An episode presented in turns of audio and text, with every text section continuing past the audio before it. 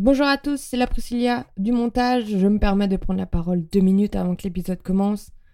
On va dire 30 secondes, j'essaie d'aller vite. En fait, le nom de mon podcast a changé récemment. Euh, voilà, j'ai pris cette décision euh, il y a quelques jours, donc ça... Il y a eu du temps entre l'enregistrement euh, avec l'épisode de, Jacques et, le montage d'aujourd'hui. D'ailleurs, il y aura plein d'épisodes où je vous dirai le rendez-vous des audacieux, mais c'est soyez audacieux officiellement et je suis trop trop contente de ce changement. Euh, j'espère que ça va plus vous parler parce que moi ça m'anime plus, ça a toujours été ça mon identité, c'était soyez audacieux. Voilà. Donc mon blog, euh, enfin mon site internet pardon, soyez audacieux est en reconstruction. Voilà, beaucoup de questions ces temps-ci, mais beaucoup de d'avancement malgré malgré tout ça. Donc euh, je suis très contente de vous partager ça, même si on est quasiment la moitié de l'année, mais euh, c'est pas grave. Un peu de renouveau, ça fait du bien, de remise en question, de repositionnement, et euh, j'espère que ça vous plaira. Je vous souhaite une belle écoute et je vous dis à tout de suite. Bonjour à tous, c'est Priscilla pour un nouvel épisode du rendez-vous des audacieux. Aujourd'hui, j'ai pour inviter Jacques. Merci d'avoir accepté de participer à mon podcast. Merci à toi pour l'invitation. Donc, tu es le CEO et le fondateur d'Hector, l'assistant virtuel pour les pros du BTP. Exactement. Que c'est bien dit, j'aurais pas fait mieux. Je l'ai un peu copié sur ton site, mais on ne dira pas. Ouais, mais c'est très bien, on a bossé pour ça. Hein. Exactement. Et vous avez mis du temps pour euh, trouver euh, la phrase, tu vois, d'accroche? Non. Littéralement, tout ce qui est sur le site a été quand même fait de façon euh, assez rapide et instantanée. On est des fonceurs hein, chez Hector. Je voulais savoir comment ça t'est venu justement cette idée de te lancer dans le BTP. parce que honnêtement, je pense qu'il y a des milliards d'opportunités dans ce secteur, mais ça va être tellement difficile d'accès. Genre de mon côté, euh, moi j'étais à l'école, j'étais un peu un branleur, tu vois, sans mauvais jeu de mots. Euh, je me disais voilà, je me démerderai toujours et voilà, j'ai pas besoin, j'ai pas besoin de l'école pour réussir. Donc euh, en tant que quelqu'un qui a un peu trop confiance en lui et qui veut être contre la société, je suis parti en histoire de l'art, chose qui a rien à voir avec le BTP. Sauf que dès que j'ai fait ma licence derrière, bah il faut trouver du taf. Et le seul moyen de trouver du taf, c'est bah, tes compétences. Et moi, j'avais un père qui était dans le bâtiment. Donc euh, je savais utiliser euh, un logiciel qui était euh, axé très bâtiment, qui était utilisé plutôt en architecture et qui permettait de faire des plans. Et en fait, je suis rentré là-dedans quoi. Je me suis dit bon, le seul outil que je suis utilisé c'est ça. Donc je vais vendre mes services. Donc je me suis mis en auto-entrepreneur en 2009 pour des boîtes du BTP où je leur aidais à faire des plans 2D, 3D. Et au final, c'est un peu comme tout, tu vois. C'est, tu, c'est un moment tu rencontres, tu rencontres comme une rencontre humaine en fait. C'est juste un coup de foudre. Et genre moi le bâtiment, j'ai tout de suite kiffé parce que tu peux faire tellement de choses que bah que c'est t'as des champs des possibles qui sont dingues. Donc bah j'ai d'abord mis je bossé d'abord en auto-entrepreneur derrière j'ai bossé dans une PME et ainsi de suite. Et en fait c'est un métier qui est enfin c'est un secteur qui est difficile mais si tu arrives à comprendre les codes c'est un secteur dans lequel tu peux t'éclater que ce soit en tant que bah salarié entrepreneur euh, même dans la tech. Il y a tellement de choses à faire. Mais après c'est je te dis c'est une question d'opportunité. Moi j'ai eu celle-ci je l'ai saisie je suis tombé amoureux du secteur quoi et je changerai pour rien au monde. Même si des fois je me dis waouh les gens du BTP ils m'énervent parce qu'ils veulent pas changer, ils sont fermés, tu vois, c'est ça sera comme ça et ça évoluera jamais, etc., etc. Donc tu as vraiment euh, beaucoup d'efforts à faire. Et au tout début, quand j'ai monté euh, ma première boîte, bref en 2019 là, dessus mon agence, combien de fois je me suis dit mais en fait je vais changer de secteur, quoi. Genre c'est pas la peine, quoi. Genre il me fatigue. Mais au final c'est comme tout, tu vois, c'est mes premiers amours et je reste fidèle à eux. Hein. Justement, je voulais savoir qu'est-ce qui a été euh, difficile? Dans, euh, par rapport à quoi? Avant, c'était Happy, ça a changé. C'est devenu Hector. Bah, si tu veux, c'est. Je travaillais pendant 10 ans dans une PME. Donc euh, voilà, j'étais dans la partie PME. J'ai voulu racheter cette PME-là. Ça s'est pas fait pour X raisons. Donc à ce moment-là, je me suis dit, je vais lancer ma boîte. Comme tout le monde, quand tu lances une boîte, t'as pas d'idée. parce que voilà, tu peux faire tellement de choses que la bonne idée, franchement, quelqu'un qui dit ouais moi j'ai trouvé la bonne idée directe, j'y crois pas trop. Donc j'ai fait mon petit chemin de croix à moi, j'ai commencé par ce que je savais faire, vendre. Donc j'ai monté une agence, stratégie commerciale. Derrière j'ai ouvert sur du marketing. Et, euh, et derrière en fait donc c'est d'abord c'était la partie happy. Et quand j'ai monté cette agence, bah, ce qui est difficile, c'est euh, t'arrives, t'as une proposition de valeur de dire bah tiens je vais te ramener du business par du digital Oh, les mecs, tu leur parles chinois, tu vois, genre, euh, euh, ils ont pas du tout de vision, tu vois, héroïste. Euh, tout marche un peu par le, euh, par le, euh, par le côté bouche à oreille. ils sont pas trop ouverts à d'autres méthodes. Malheureusement, il y en a qui en ont profité pendant des années parce que les entreprises du bâtiment, elles font quand même, elles génèrent de la croissance, donc elles font, elles font du chiffre d'affaires. Elles font du chiffre d'affaires, donc il y a pas mal de boîtes, par exemple Solocal pour pas les citer, qui vendaient un service qui était pas extrêmement qualitatif, où les gens ils ont payé pour peu de retour, donc ils sont un peu, tu vois, ils sont pas du tout dans, un, dans une position positive par rapport à tout ça. Donc dès que tu arrives toi avec un positionnement plutôt digital, bah, c'est compliqué parce que euh, premier truc c'est réfractaire au changement. Réellement, Euh, au début, tu, tu galères, surtout que tu tapes le Covid. Euh, donc là, bah, euh, entre guillemets, t'as pas le choix de fonctionner en visio, chose qu'ils ont absolument pas l'habitude. Donc euh, au début, c'est super compliqué. C'est super compliqué. Mais derrière, tu essaies de trouver la proposition de valeur qui est la plus simple pour eux.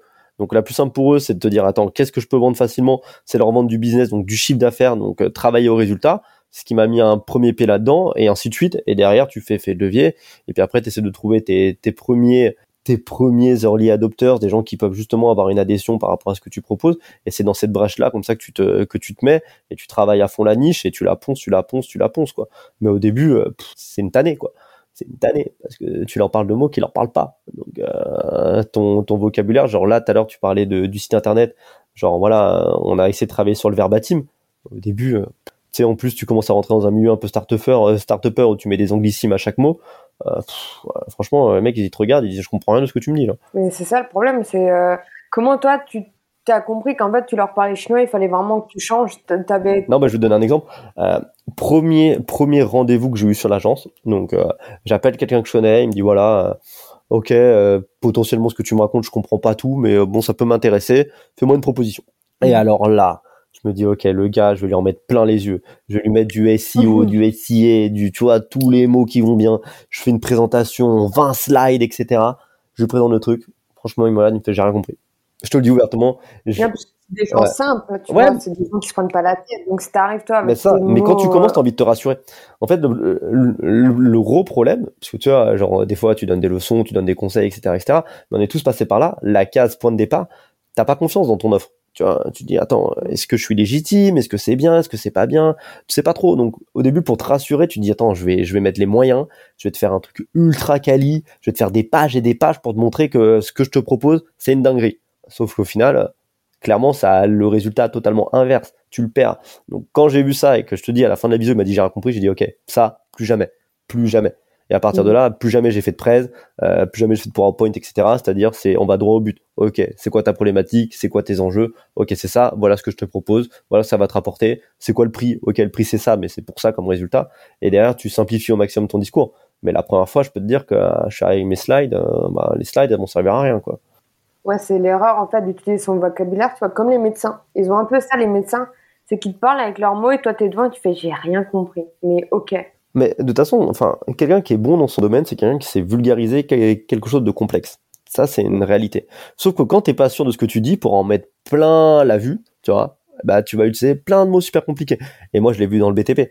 Euh, dans le bâtiment, demain, tu vas faire une rénovation chez, chez toi, tu vas faire venir un entrepreneur, tu vois, tu vas lui dire voilà, j'ai besoin de rénover ça, je vais faire ma cuisine, etc.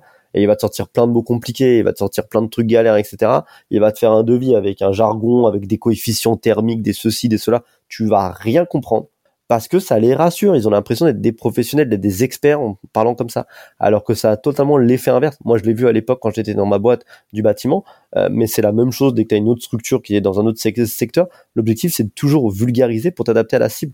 Et ça, c'est un enjeu. Mais pour je te dis, pour avoir cette position d'expert, tu as l'impression qu'il faut que tu, donnes, tu dises des mots complexes. Tu le disais tout à l'heure avec le médecin. C'est que derrière, ça met, euh, ça met une barrière entre toi et lui. C'est lui le sachant. Tu vois? Et la vérité, c'est pas ça. C'est qu'il faut savoir vulgariser des trucs complexes. Et c'est là où tu deviens un vrai expert. Et en fait, moi je me suis rendu compte de ça quand j'avais euh, proposé une offre à un de mes prospects. Et en fait, je, je faisais un tableau et je disais, c'est niveau euh, 6 ans et demi. euh.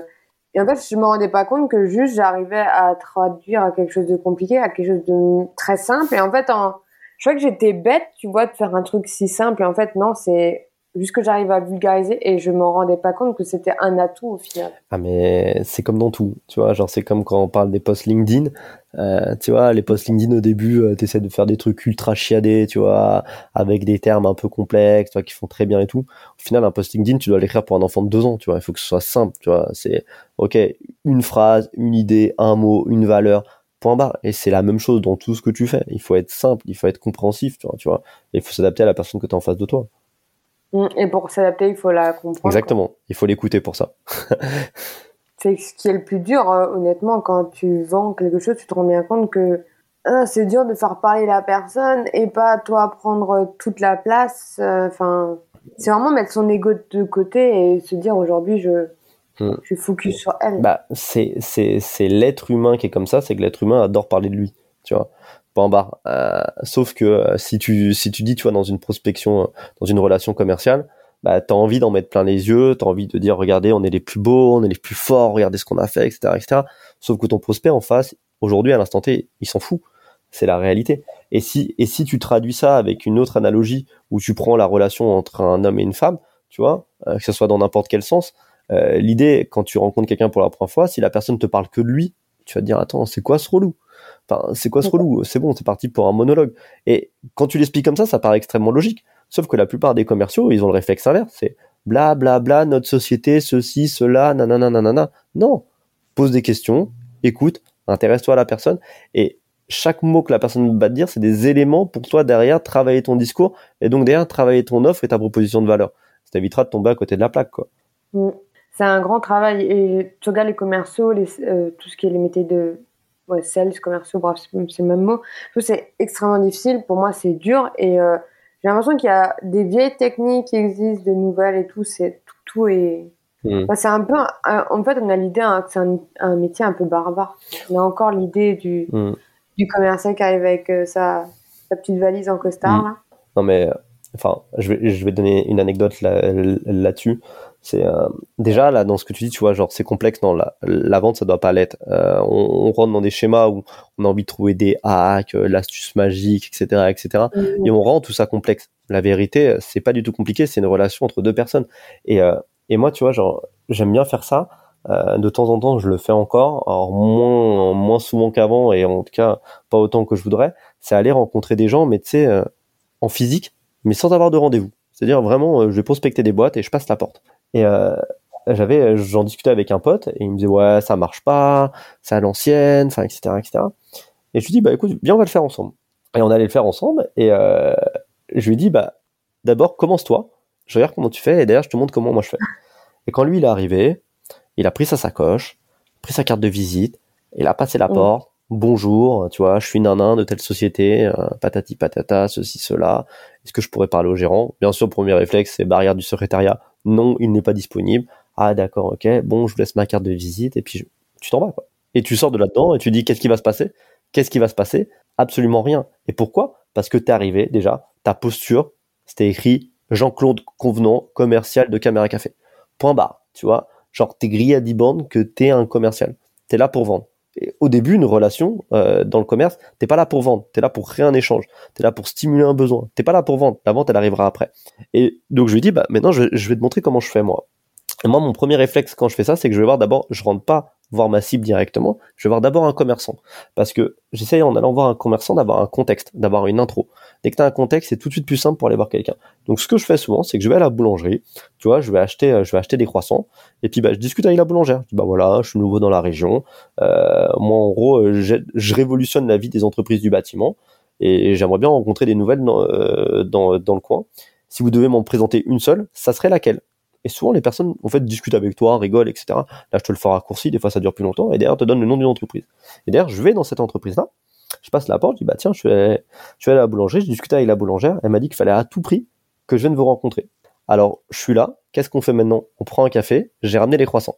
Et les gens rigolent, en fait, parce qu'ils disent, mais c'est quoi ce gars, tu vois? Genre, le gars, il arrive, sourire, j'ai pas de sacoche, j'ai rien du tout, tu vois. Moi, j'arrive, je suis habillé comme je suis, je suis pas là pour te vendre un truc. Et, les gens, en fait, ça leur fait rire. Et derrière, bah, t'as le contexte, t'es sympathique, t'es souriant, propose un café, tu discutes avec eux, et derrière, en fait, quand tu commences à discuter, bah là, euh, derrière, tu trouves un champ des possibles qui est incroyable, qui peut t'apporter potentiellement une vente. Alors qu'à l'inverse, avec l'autre situation, la vente, impossible. Tu vas juste faire plein de relances, mais il se passera jamais rien. Donc voilà, c'est une petite anecdote. Belle anecdote. Et euh, je me rends compte qu'il y a beaucoup de choses. Revenir aux bases, c'est dix fois mieux que de se prendre la tête. Mais comme dans tout. Hein. tu sais, c'est la même chose quand tu vas à la salle de sport. À la salle de sport, on te raconte, euh, ouais, euh, ouais, là, il faut que tu te mettes la tête en bas, tu prennes les haltères comme ça, et derrière, tu fais, ouais, non, mais ok, mec, juste fais des exercices de base polyarticulaires, c'est déjà très bien. Maîtrise la base. C'est pas la peine de partir dans des choses ultra compliquées. Euh, tu vas pas aller développer telle partie du corps parce que justement, tu as fait ce mouvement, ce mouvement-là qui est ultra chelou sur lequel tu risques de te blesser. C'est juste que les gens cherchent toujours, tu sais, la, potion magique, quoi, le secret, tu vois. Alors que non, les basiques, si tu les maîtrises très bien, c'est parfait, tu vois. Maîtrise déjà les basiques, après tu verras, quoi. Mais euh, le secret, c'est vraiment tu sais, le truc qui fait vendre les vidéos YouTube sur l'entrepreneuriat, les formations, les e-books qui te, qui te donnent. Et ça, c'est vraiment là-dessus que les gens misent. Et en fait, il y en a, je crois qu'il n'y en a pas beaucoup des secrets. Non, bon, après c'est toujours pareil, tu sais, ça c'est des, ça c'est des, c'est des petites vidéos en mode un peu putaclic, en mode regarde, tiens, le secret magique, parce que les gens ils veulent la facilité. Mais c'est comme dans tout. Euh, Aujourd'hui, euh, tu vois, t'as de la pub à la télé pour mincir, ah, t'as le fameux comme j'aime, ah, les gens ils vont prendre ça, ouais, on a perdu, on a perdu du poids, Euh, c'est normal, on t'a mis une diète ultra sec, euh, d'un coup tu manges plus rien, bah bien sûr tu perds du poids.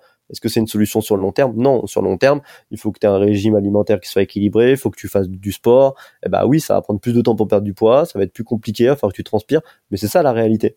Tu vois, il y a pas un truc magique où tu perds du poids. Non, euh, c'est un moment, c'est aussi, il faut faire des efforts. C'est dur, c'est comme dans tout. Mais ça, les gens, ils ont pas envie que ce soit Ouais. dur. Envie que ça tombe comme ça, et hop, bah, si c'était le cas, euh, tout le monde le ferait, quoi. Ouais, et je trouve que ça nous différencie un peu entre ceux qui acceptent de passer des paliers, qui des parts difficiles, etc. Euh, dans, dans tous les domaines, vu que les gens ils veulent réussir vite et qu'ils veulent être euh, niveau Jeux Olympiques en deux semaines, toi qui sais euh, et qui est lucide que ça sera du long terme, la régularité des efforts constants, je trouve que ça écrème un peu. Mm. Tu vois, les gens qui sont là par opportunistes et qui veulent des solutions rapides et qui sont... Non mais c'est vrai, moi je vois trop ça tout le C'est temps. clair. bah, tu sais, ça s'appelle la résilience. Hein. Euh, un Mm. entrepreneur, dans tout, dans tout ce que tu fais dans la vie, hein, que ce soit un sportif, n'importe quoi, c'est que tu as une résilience. Tu acceptes à un moment que ce soit dur et que tu continues quand même, tu vois, et ça t'arrête pas. Tu vois, et ça c'est ça c'est la réalité. Il y a jamais de facilité. C'est c'est un peu c'est un peu c'est un peu l'exemple, tu vois, entre prendre l'escalator ou prendre les escaliers. Quand tu es en, en Mm. entrepreneur par exemple, euh, si c'est vraiment quelque chose que tu as envie de faire et que c'est un vrai moteur pour toi, t'as pas le choix de monter. T'es sur un escalator, t'as pas de porte de sortie. À l'inverse des autres personnes qui disent bah non, par opportunité je peux arrêter, donc ils prennent les escaliers. À chaque fois que c'est difficile, à chaque palier, ils peuvent prendre la porte de sortie. Donc il faut savoir dans quelle position t'es, parce que dans tout ce que tu vas faire, il va falloir accepter que ça va être dur, que ça va être des montagnes russes. Un matin ça va aller, l'après-midi ça va pas aller, et ainsi de suite. Si t'as pas cette résilience là, t'arrêtes. C'est comme dans tout. C'est quoi tes objectifs TikTok? Euh, Franchement, j'en ai aucun. C'est juste mon ego qui a parlé avec le classement de Fabicon sur euh, LinkedIn où j'étais pas dans le top influenceur.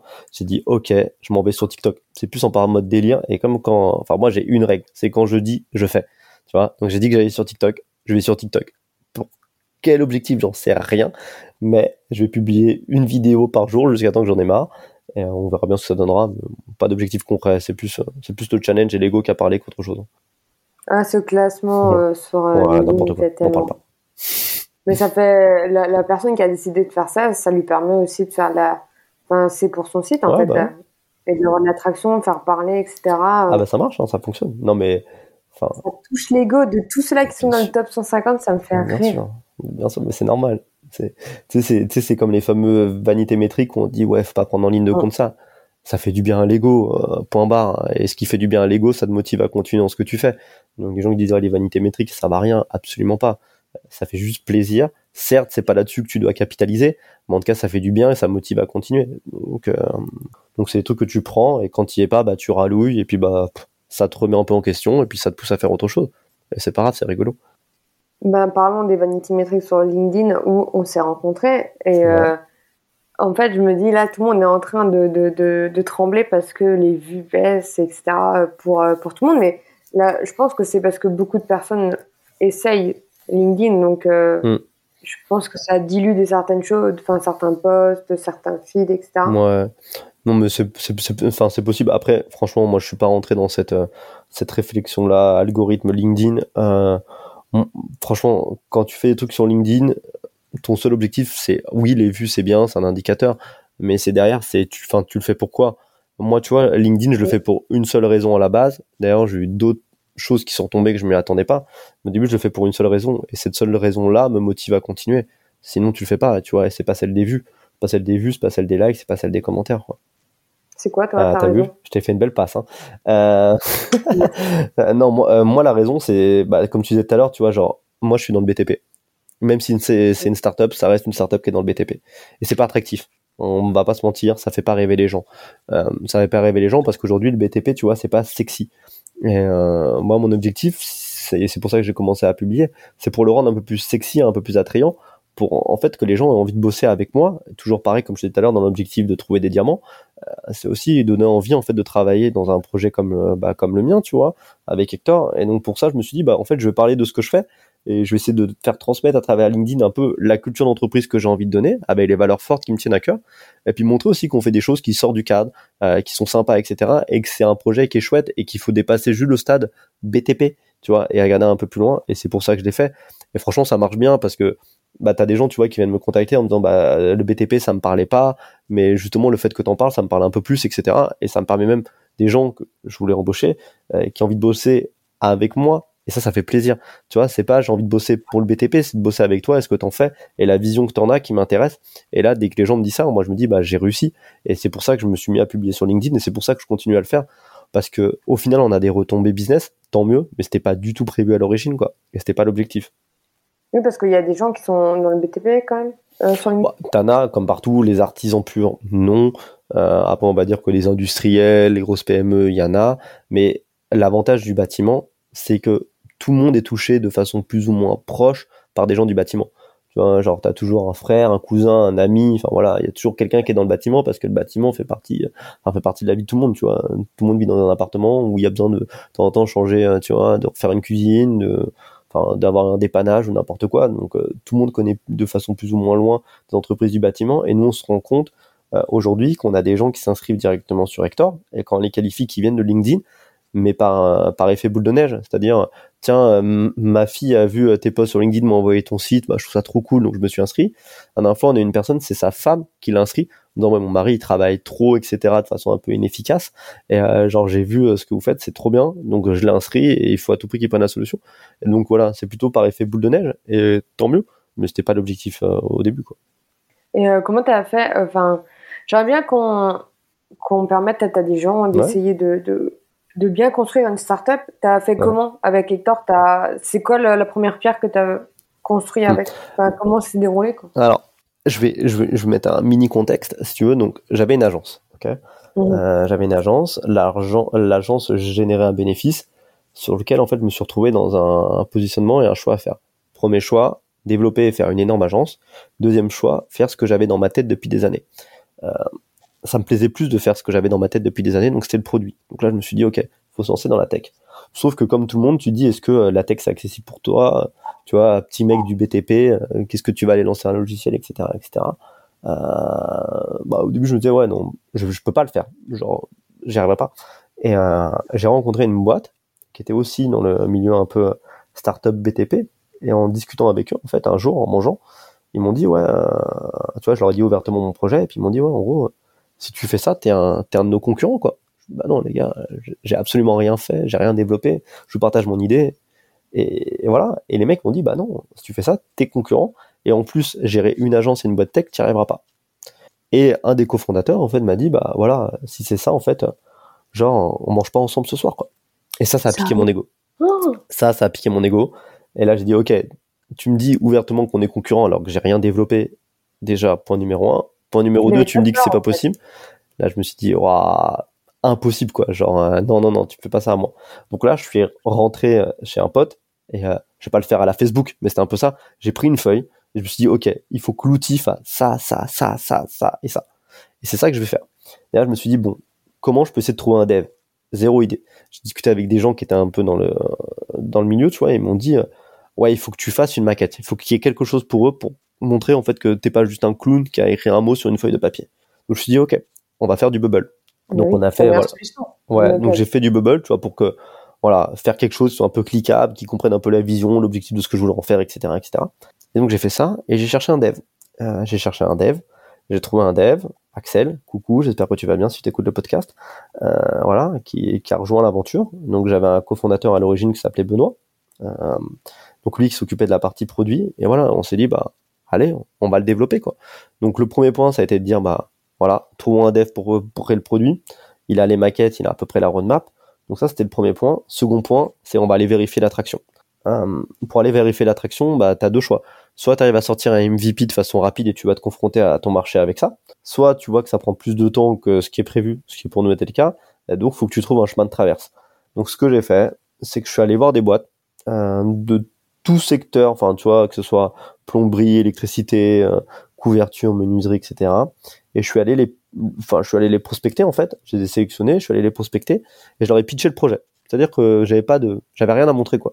Je leur expliquais juste, voilà, l'idée que j'avais, ce que je voulais en faire, euh, voilà, et quel est le produit et quel est le problème que je voulais résoudre quoi. Je les emmenais dans mon voyage. Et ce que je faisais, c'est qu'à la fin de ça, je leur proposais d'avoir un abonnement à vie sur le logiciel.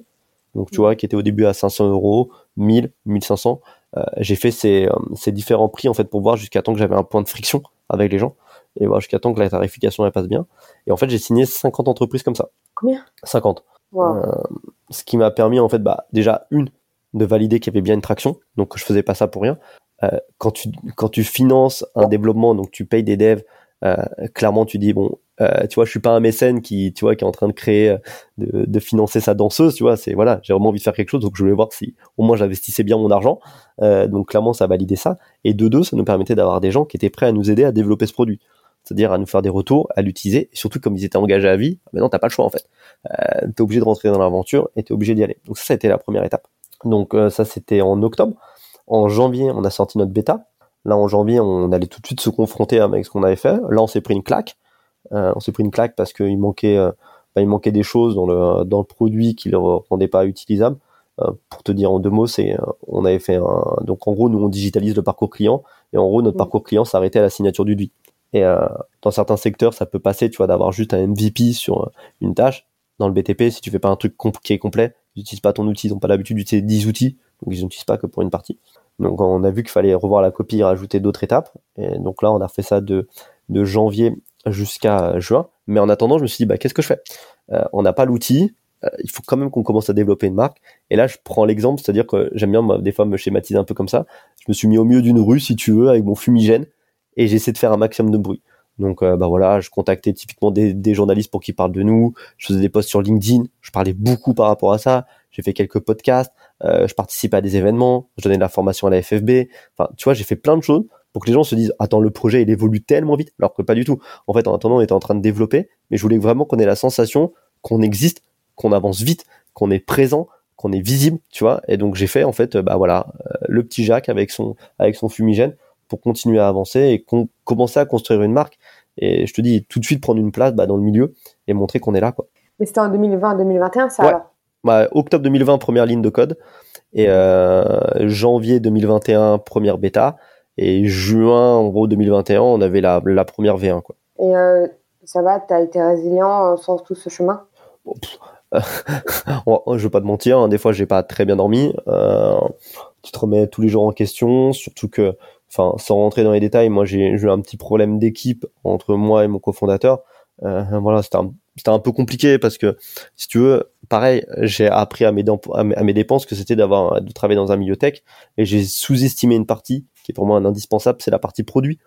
Et euh, tu vois, euh, nous le produit, les maquettes, enfin j'aime bien prendre cet exemple, c'est-à-dire j'avais l'impression qu'on donnait à nos devs euh, un meuble Ikea à monter, mais t'as pas la notice. Pour dire c'est une galère. Tu vois, et la notice, c'est le mec qui fait le produit. Et ça, c'était une pièce qui était manquante, qui nous a retardé pas mal, qui a fait qu'il y avait des problèmes de produits, etc., etc. Donc des fois, c'est difficile parce que tu vois, t'es là avec cette vision que tu vends, etc., et que tu vois derrière le produit qui répond pas à ça. Euh, tu te remets en question tout le temps. Euh, des fois, t'as envie d'arrêter, t'as envie de changer d'équipe, t'as envie de repartir à zéro, etc., etc. Ça, c'est, ça arrivait tout le temps. Mais à côté, tu vois le but, en fait. Tu vois le but et tu dis, mais en fait, c'est pas grave.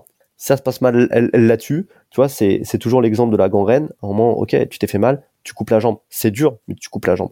Moi, c'est ce que j'ai dû faire. J'ai dû prendre des décisions qui étaient difficiles. Typiquement, arrêter de travailler mon cofondateur, qui est, qui est un ami. C'était pas facile, mais c'était le meilleur choix pour l'entreprise. Derrière, trouver quelqu'un, fameux diamant, euh, pour reprendre le produit, bah, ça, ça a changé la vie. Donc oui, ça a été très, très difficile, mais tu fais part de résilience parce que je te dis, tu vois, tu vois l'objectif, euh, tu vois la finalité, en fait. Et il y a encore du taf. Mais, hein. mais t'es seul là, donc, en fondateur? Ouais. Aujourd'hui, ouais, je suis seul. Et euh, c'est pas difficile? Alors, je, suis un peu, bah, enfin, t'as dû le voir, hein, hein, parce que c'est pas la première fois qu'on discute ensemble. Moi, je suis un peu une pipelette. T'es un peu pareil, donc c'est cool. C'est donc euh, c'est plutôt le truc un peu, tu vois, des fois de de raconter un peu ta journée, de discuter, de enfin d'expliquer quand t'as des problèmes, euh, voilà, quand t'as des idées même, parce que bah voilà, euh, enfin moi j'ai plein plein d'idées comme beaucoup de personnes, mais d'ailleurs faut faire le tri entre les bonnes idées, les mauvaises idées, lesquelles tu mets de côté, lesquelles, enfin voilà, et rester focus sur ce que tu dois faire en priorité. Et donc des fois ça te fait du bien justement bah, d'en parler, même si tu peux pas en parler à tout le monde, parce que si t'en parles vraiment à ton équipe, euh, tu vois, ils ont l'impression qu'on change de cap tous tous les deux minutes et c'est pas bon, ça les défocus. Donc euh, d'avoir un cofondateur, ça te permet ça. Euh, bon, moi, je l'ai plus, mais bon, j'ai trouvé, bah voilà, l'avantage, c'est que j'ai un ami qui est dans l'aventure aussi, qui est Benoît Dubos, qui lui aussi a la même aventure. Donc, ce qui fait que, bah voilà, on passe des heures au téléphone à débriefer là-dessus. Il est pas cofondateur, mais en tout cas, il permet d'avoir ce rôle-là un petit peu, des fois, de, d'extérioriser, de prendre un peu de hauteur et, euh, et, et, des fois de se poser les bonnes questions. Mais oui, des fois, c'est pas facile, mais bon, au final, au final c'est pas plus mal, quoi. Ouais, donc, on est d'accord que une des clés, c'est d'être bien entouré, quoi. Bah, clairement. Clairement, bah, clairement, parce que, enfin, tu sais ce que c'est. Des fois, t'es de bonne humeur, des fois, t'es pas de bonne humeur. Euh, bah, des fois, t'as envie de te reposer sur quelqu'un. Enfin, dans tous les cas, t'as besoin des autres. Je veux dire, euh, j'aime bien le répéter à mon équipe. C'est sans vous, j'y pas. Mais la meilleure idée de la terre, tout seul, j'y jamais. C'est impossible. Tu vois, j'ai besoin de vous. Donc, euh, faut savoir s'entourer des gens justement qui avancent avec toi, qui adhèrent à ce projet-là. Mais, euh, mais c'est super important d'être bien entouré, que ce soit dans ta vie pro ou perso, euh, parce que des fois, tu es clairement insupportable, hein, euh, on va pas se mentir. Donc, il faut avoir des gens qui sont compréhensifs hein, quand même. Mm. Et des gens qui te calment et qui te stoppent quand tu vas Ouais, bah tu vas à la boxe pour ça. non, mais je vois plein de startups, enfin plein de personnes qui essaient de lancer leur startup, et quand ils me parlent de leur fondateur, je suis là, vraiment, avec. Attends, il y a le gars qui parle. En fait, euh, j'aime bien donner des conseils voilà, à des gens qui, qui veulent essayer de lancer une organisation type startup parce que on est loin, tu vois, de la startup pour certains. Et des fois, ils me parlent de leur fondateur, leur mm. cofondateur. Et j'essaie d'être sympa, mais le trois quarts du temps, je dis euh, non, arrête, pars, ça va être atroce en fait. Genre, mm. j'ai un exemple, je trouve ça étrange, mais pareil que c'est ok. C'est genre, euh, il, il, monte sa start-up avec euh, des, des colocs, ses colocs, et en fait, les deux colocs avec qui la monte, ils sont en couple. Ok. Alors moi, je trouve déjà bancal, tu vois l'histoire, parce que le problème, c'est que la personne prendra la défense de, de, de, de, sa copine et prendra pas, fera pas des choix euh, raisonnés, je pense. Je trouve ça, enfin, on sait, on sait très bien qu'on est en couple le trois quarts du temps, tu suis ta meuf ou ta meuf doit dessus. Tu vois, t'es déjà, il y a déjà un, un, un, clan, ça va pas. Moi, je trouve que ça va pas. Et en plus de ça, il y a, y a pas de personne euh, CEO, tu vois, vraiment, genre, euh, c'est lui qui prend une dernière décision. Mais il y en a, mais la, la, la, la, la, la seule fille, voilà, qui est en couple, et eh ben, elle, euh, elle a décidé que si c'était pas dans son sens, elle faisait des crises d'hystérie. Super. Moi, je lui dis, écoute, laisse tomber la boîte, pars maintenant. Ah, c'est clair. Pars. Non, mais c'est clair. Ça lui fait très mal au cœur, il me regarde avec des yeux, genre, de chiot battu, mais je dis c'est mort en fait. Personne ne va investir en vous, vous allez euh, clamser, vous allez même pas rentrer. Euh, c'est clair. Voilà, donc c'est compliqué, tu vois, à faire comprendre aux gens qui vont se planter. Non mais non mais c'est non mais non mais ça c'est une certitude. Après, euh, quand tu montes au début ton équipe de cofondateurs, cofondatrices, il faut trouver un équilibre. mais c'est un peu le même exemple que de faire un bébé, tu vois. C'est oh. c'est dire au moment est-ce qu'on est prêt justement à passer ce cap-là et on a envie de faire ce bébé ensemble?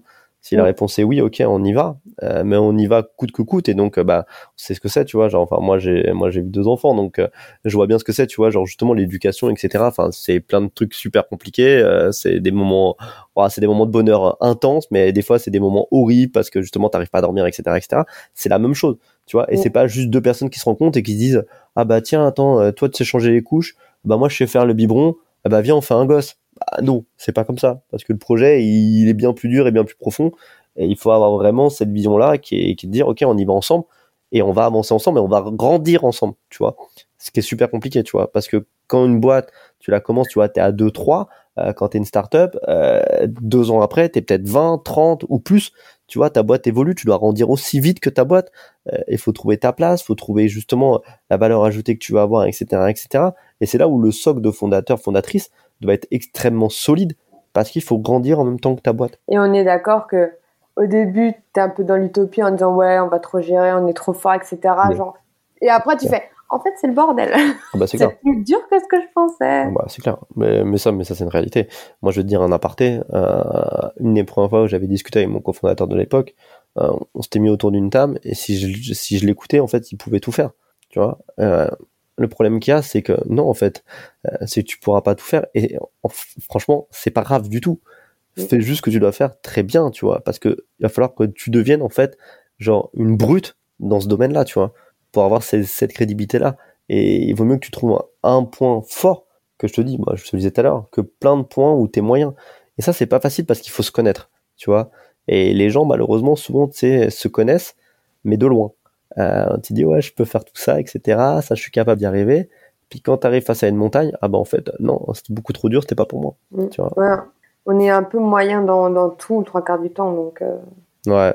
on veut bien faire les choses pour que la personne ait confiance en nous. On dit, ouais, je gère, je gère. Alors qu'au fond, on se dit, pas du tout. C'est clair. Non, mais c'est clair. hein. Mais en fait, il vaut mieux l'assumer, tu vois. Mm. C'est pas grave, tu vois. Genre, euh, franchement, c'est pas grave. C'est, moi, j'aime bien dire ça aux gens. C'est si aujourd'hui, dans ce que tu fais, t'arrives pas à le faire et que c'est pas une frustration pour toi, t'entêtes pas, c'est pas grave, t'y arriveras jamais. Tu vois, t'y arriveras jamais. Aujourd'hui, tu prends l'exemple, par exemple, d'un commercial. Euh, il peut être très bon pour euh, pour signer des deals, tu vois. Par contre, au téléphone, s'il faut, il est pas bon. Si c'est pas une frustration pour lui, il deviendra ja- jamais bon, jamais bon. Trouve quelqu'un d'autre pour justement faire ça à sa place. Capitalise sur son talent à lui, tu vois. Si c'est une frustration pour lui parce qu'il a envie d'être, euh, enfin, tu vois, pouvoir gérer un parcours de A à Z et que c'est une vraie frustration, il va monter en compétence. Si c'en est pas une, il passera son tour. Donc, euh, perds pas du temps, t'y arriveras jamais. Mais c'est vrai que, euh, parlons de moi, regardez, j'ai envie. Pardon de toi. Pardon Euh, toi. Voilà. J'ai remarqué que canapé. je, faisais- je, je m'installe. J'ai remarqué que quand je faisais des choses, c'est parce que j'étais frustrée et ça me rendait tellement haut, j'avais envie de toi de partir en colère. Je me suis dit non, moi je vais le faire, j'en ai marre et tout. Voilà. Et quand je suis vraiment au point où euh, j'ai envie de tout casser parce que je trouve ça pas normal, et ben là j'y vais. Ouais. Et après ouais, t'évolues, mais t'évolues genre euh, doucement, c'est dur, mais t'en as toujours la haine, et tu grandis, tu grandis, tu dis attends, genre en boxe j'étais là, euh, je peux pas être si nul en technique les gars. Genre euh, je veux être meilleur. Et j'ai travaillé, travaillé, des fois je faisais 10 heures par semaine de boxe, alors que je veux même pas le championnat du monde, tu vois. Ouais, mais je et, fais pour euh, toi. Ouais, complètement. Et pour mon ego, tu vois, pour que Ouais. moi, quand j'en fais, ce soit stylé. Parce que tu vois, les gens nuls et les gens qui veulent être stylés en boxe, tu vois. Ouais. Moi, je fais partie des gens stylés. Maintenant, je vais être stylé quand je fais des assauts. Là, il y a encore du travail. Next step. Ouh Et crois-moi, je suis frustrée dès que j'y vais. hein. J'en fais même pas tellement que ça m'énerve des fois. Des fois, je suis, là, je Ouais. suis pas dans le mood. Parce que je vais me prendre une claque dans la gueule et j'ai pas envie, je suis pas chaud aujourd'hui. Ouais, ouais, mais je te dis, c'est, c'est, c'est parce que tu vois, genre là, tu vas, au final, tu vas y arriver parce que justement, c'est un point de frustration. Mm. C'est un point de frustration, tu y arriveras, ça prendra du temps, mais tu y arriveras. Tu vois, c'est, mais c'est la même chose, je te dis, là, on donne, un- on donne un Rumicube à faire, tu vois, euh, tu vas te dire, soit c'est un truc, tu, tu vas essayer, tu vas dire, bon, non, j'y arrive pas, et tu te poses, soit tu vas dire, non, j'ai envie d'y arriver, quoi. Et tu vas passer du temps, du temps, du temps pour y arriver. Parce que c'est une frustration. C'est, c'est Mm. toujours pareil. Est-ce que les gens sont pas assez frustrés pour se donner à 1000% dans ce qu'ils font? Ah bah, je te dis, la plupart des gens, ils, ils veulent arriver à la fin du voyage. Ils voient le côté stylé.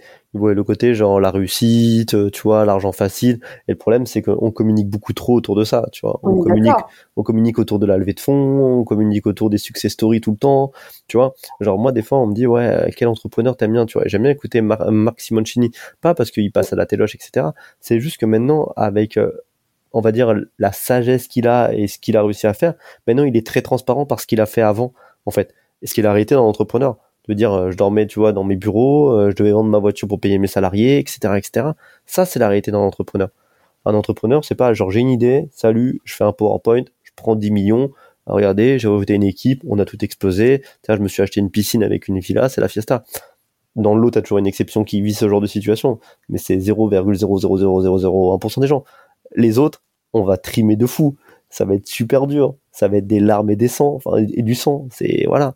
On va y aller. Va falloir charbonner. Va falloir que tu passes ces trucs. Les gens qui veulent pas, justement, avoir cette mentalité-là, c'est des boîtes qui réussissent pas. Je veux dire, hein, tu sais, les boîtes qui disent, attends, on va lever des fonds, comme ça, on va embaucher une armée de sales, alors que nous-mêmes, on n'a jamais vendu. Mais gars, ça marchera jamais. Si toi, en tant que fondateur, donc la personne qui a eu l'idée de ton produit, t'es pas capable de le vendre, qui va le vendre à ta place? Qui va le vendre à ta place? C'est pas possible. C'est toi qui crois le plus. Tu vois, c'est plutôt l'enjeu, c'est de dire à moment le fondateur, lui, il arrive à vendre. Comment il va apprendre sa méthode pour que d'autres commerciaux arrivent à vendre son produit? Parce que ça sera pas la même personne, il y aura pas, tu vois, le même charisme, la même volonté, la même niaque, etc. C'est là l'enjeu. Dans le sens inverse, ça marche pas. Tu vois, ça marche pas. Et ça, c'est ce que les gens imaginent. Ouais, mais je sais pas, tu vois, parce qu'au début, je voulais euh, tourner, par exemple, mon podcast sur, mon, sur l'échec, et moi, on m'a dit, ouais, mais tu vois, les gens, ils veulent pas entendre parler d'échec, ça donne pas envie. Et en fait, je me dis, on est dans une dissonance cognitive parce qu'on fait croire aux gens que tout est simple, tout est facile, on va y arriver. Il faut surtout pas parler d'échec parce qu'il faut les préserver. Pourquoi on peut pas parler de la vérité? Ben ouais, les gars, c'est pas aussi simple qu'on le croit. Et en fait, c'est plus facile si vous partez avec les armes réalistes que le ouais, dans six mois, tu seras à Bali sur la plage en train de siroter des cocktails parce que tu seras riche. Clair. Non, mais c'est, clair. C'est pour ça que je te dis, genre, enfin, en tout cas, j'essaye à mon niveau. Moi, quand les gens, tu vois, genre, des bons, on dit, on dit toujours, bah, tiens, bah, raconte ton parcours, tu racontes ton parcours. Les gens disent, waouh, c'est incroyable, c'est trop bien, c'est trop ceci. Je fais, attends, attends, attends. Ça, c'est la première partie. Maintenant, on va parler de l'envers du décor. On va parler des galères que, que j'ai eues, mais que tout le monde connaît. Que tout le monde connaît. Et il faut en parler. Parce que je te dis, sinon, comment tu veux de l'autre côté que tu dises ça va être difficile? Les mecs, ils se disent, mais attends, je suis tout seul à vivre ça, en fait. Tu vois Genre, et là, et là c'est toi que tu, tu, tu pointes du doigt. Tu dis, en fait, je suis mauvais, je suis nul, etc. Mais non, en fait. C'est pour ça que c'est super important de parler des galères, des difficultés, de dire, bah ouais, des fois c'est difficile à vendre, des fois les relations entre cofondateurs elles sont difficiles, euh, des fois développer un produit c'est, dur, enfin, plein de choses. Te lancer sur TikTok c'est une tannée, enfin, tu vois, il y, a des, il y a des millions de choses qui sont difficiles. Mais ouais, c'est pas grave, en fait. On vit tout ça. hein. C'est pas grave. Tu vois Mais je pense que c'est des barrières à l'entrée nécessaires. Ouais, parce qu'on est tous aussi dans une guerre, tu vois, de, de qui est le meilleur, qui est le plus beau, et on préfère toujours communiquer sur les réussites, tu vois, on préfère dire regarde ce que j'ai fait, etc., etc. Ouais, ok, cool. Mais t'as fait comment pour arriver jusque là, tu vois? Et c'est aussi ça, tu vois. Tu sais, c'est l'exemple. Moi, j'aime bien prendre cet exemple. C'est, c'est quand tu discutes avec un pote, si tu demandes comment il va, le premier réflexe, c'est il va dire ça va. Tout le monde dit Mm. ça va. Sauf que t'as deux réflexes. Soit tu te dis c'est une connaissance que je connais de plus ou moins loin, donc tu vas te- t'arrêter à ce ça va là et tu vas le prendre comme argent comptant. Soit tu vas dire en fait c'est un pote et tu vas voir que ce ça va là sonne comme un ça va pas. Et tu vas dire non réellement, est-ce que ça va? Elle va dire bah non. Mais le réflexe numéro un c'est de dire ça va. Les gens ont pas envie de dire quand c'est un problème. Et tu vois l'exemple, c'est pareil. Je suis désolé, je donne plein d'exemples. Euh, tu prends l'exemple de cauchemar en cuisine. C'est les gens ils t'appellent quand ils sont au bord de la faillite, tu vois. Mais Ouais. c'est avant que tu dois essayer de trouver des solutions. C'est avant que tu dois demander de l'aide. C'est avant. Mais souvent les gens ont peur de demander de l'aide parce qu'on dit on va me juger, on va me dire que je suis pas bien, on va me dire que voilà, je suis pas capable d'y arriver seul. Non, juste des fois d'avoir un regard extérieur, de dire que quelqu'un qui a vécu la même situation que toi a peut-être trouvé une solution, ou même juste de prendre un peu de recul, ce qui te permet à toi de te poser les bonnes questions, ça te permettrait de trouver la solution. Mais pour ça, il faut pas avoir peur de dire, ouais, ça va pas, ouais, c'est dur, ouais, je galère, est-ce que tu peux me donner un coup de main? C'est pas grave, tu vois. Et ça, il faut oser le dire. Ben, par exemple, moi, c'est ce qui s'est passé avec toi. Genre, euh, gars, faut qu'on parle des datas, j'arrive pas, c'est une cata. Et tu m'as enlevé une épine du pied. Et j'ai osé prendre des. euh, même si ça a pas marché euh, sur certains.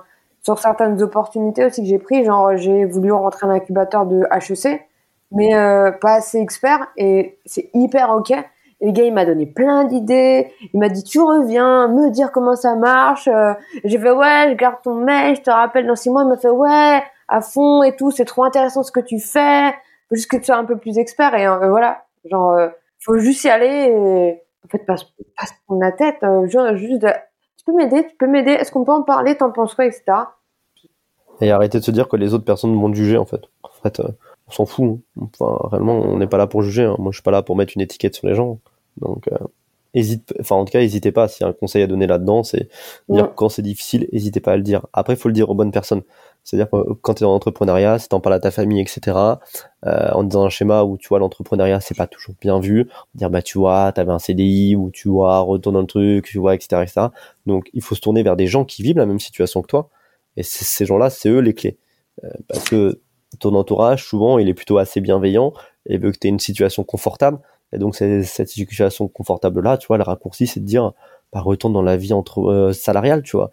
Va prendre un CDI, tu verras, tu pourras acheter ta maison, tu pourras faire ceci, etc., etc.